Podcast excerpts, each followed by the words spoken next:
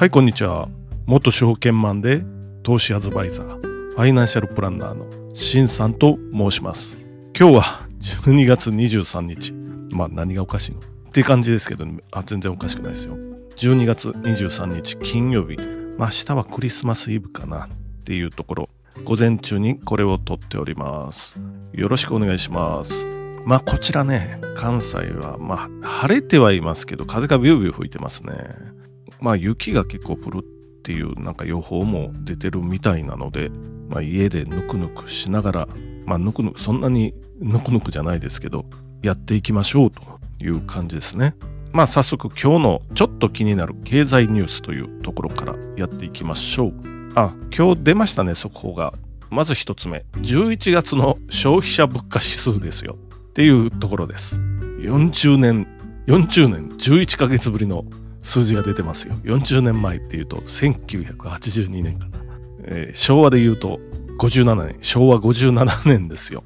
すごいなっていう、まあそういう数字。まあ実は10月にね、プラス3.6%っていう数字が出てたんですけれども、それを少し超えてきてます。前年同月比なので、前月比じゃないですよ。前年同月比ということです。コア指数でプラス3.7%という数字が出ています。まあ、コア指数っていうのは消費者物価指数っていうのは総合指数200品目ぐらいの中からかな。まあ、全体的にこれこれがああまあいろんな品目当然あるのでそれの上がったり下がったりっていうのを見てます。でコア指数っていうのは全体的な中から生鮮食料品を引いた指数ですよね。生鮮食料品まあ野菜とか魚とかなんですけどまあ特に野菜葉物があの不作になったりしたら値上がりするじゃないですか。そういうことなんで、ちょっと変動が大きいんでね、そういう生鮮食料品を除いたのをコア指数って言います。これが3.7%上がってますよということですね。じゃあ、どんなのが主に上がってんのってなると、まあ、インパクトが大きいやつですよ。水道光熱費、プラス14.1%。外食費、5.3%上がってますよ。っていうことですよね。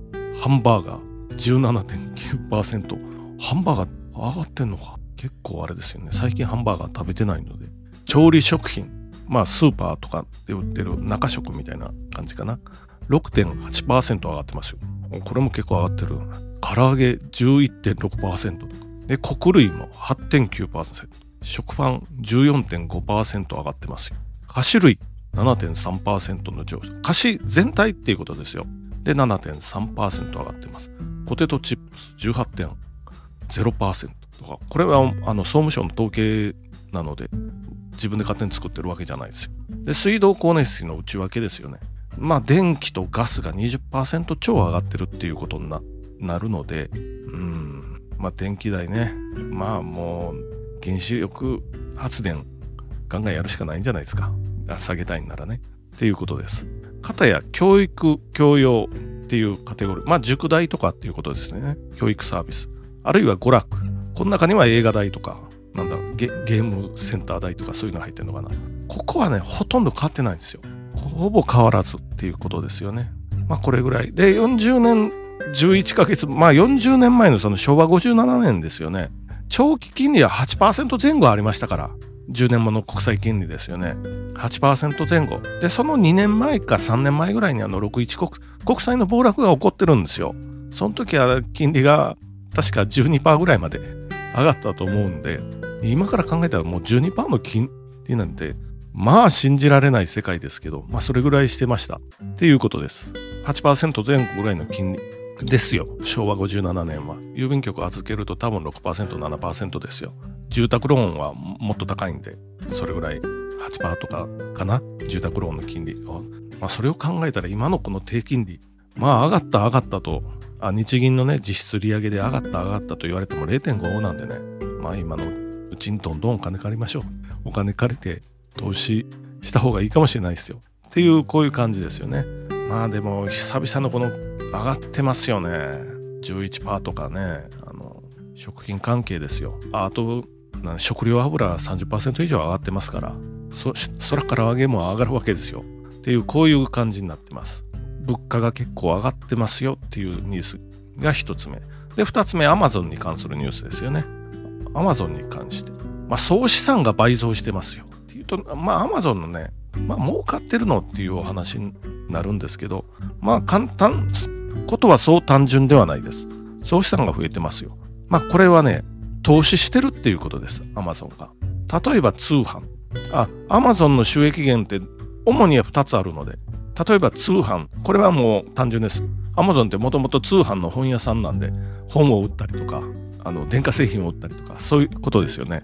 そういう部分の投資ですよ。でクラウドにも投資してますよね。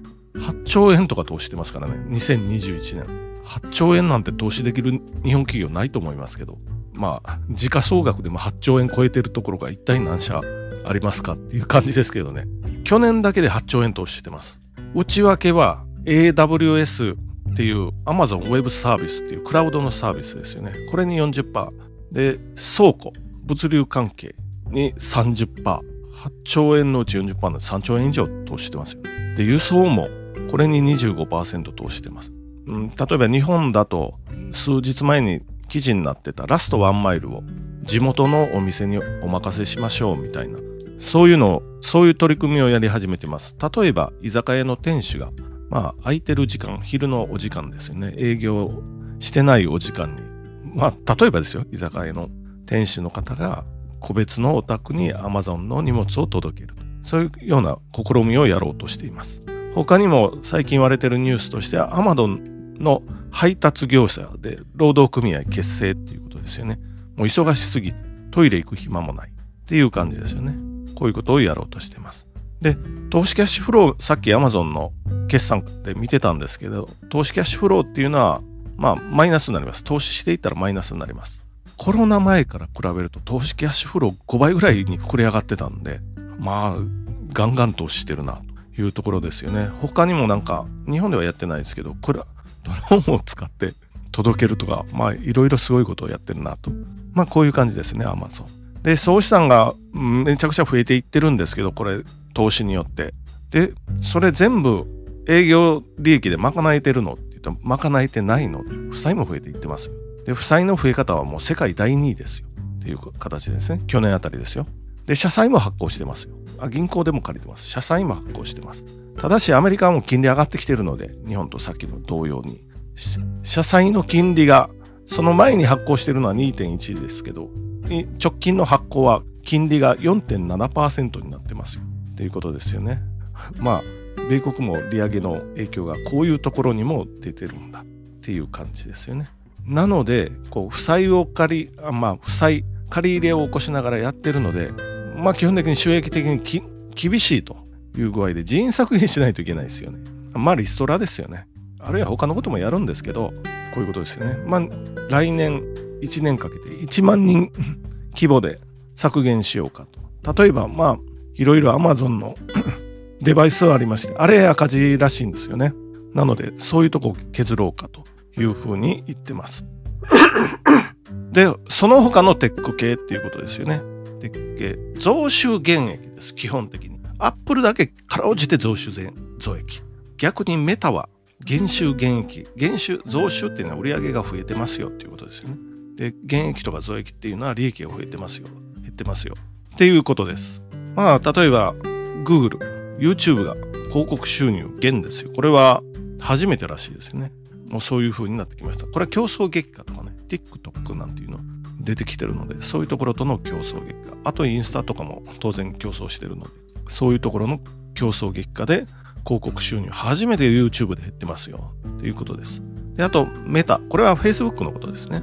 メタプラットフォームって名前を変えてるので、メタ社。減収減益です。メタ社は。しかも大幅に利益減ってますよ。まあいろいろ言われましたからね。データをこう抜き取ってるとかそういう悪い噂もありましたんで。まあこういうことになってるっていうことですね。こういうテック社、テック関係は何十兆って減ってるんじゃないですかね。あの、時価総額が1年前と比べて何十兆円と減ってると。まあ、この先どうなるのかなんですけれども、Amazon とにしても、Google にしても、まあ、その他 Apple とか、そういうところ、非常に便利なので、まあ、このまま頑張っていただいたらというふうに思いまして、まあ、今日の収録はこんなところかなということです。で、もう一回まとめます。1つ目は11月の消費者物価指数40年11ヶ月ぶりの高い数字ですよっていう感じですよね久々にこのプラス3.7%とかそういうところに来ましたよ。あ10月も高い水準なんですけどね。それよりも高いですよ。っていうことです。でもう一つはアマゾンまあ資産が増えてますけど赤字体質にはなってますよ。赤字赤字じゃないな。うん、資産も増えていってるけどこれから締めていかないといけないですよね。コロナポストコロナを睨んでっていうことですよね。ただし、あの、クラウドとかかなり巨額投資アマゾンはしてるので、まあ、今後どうなるかっていうところです。ということでまとま、まとめたので今日はこんなところにして終わっていきましょう。ありがとうございました。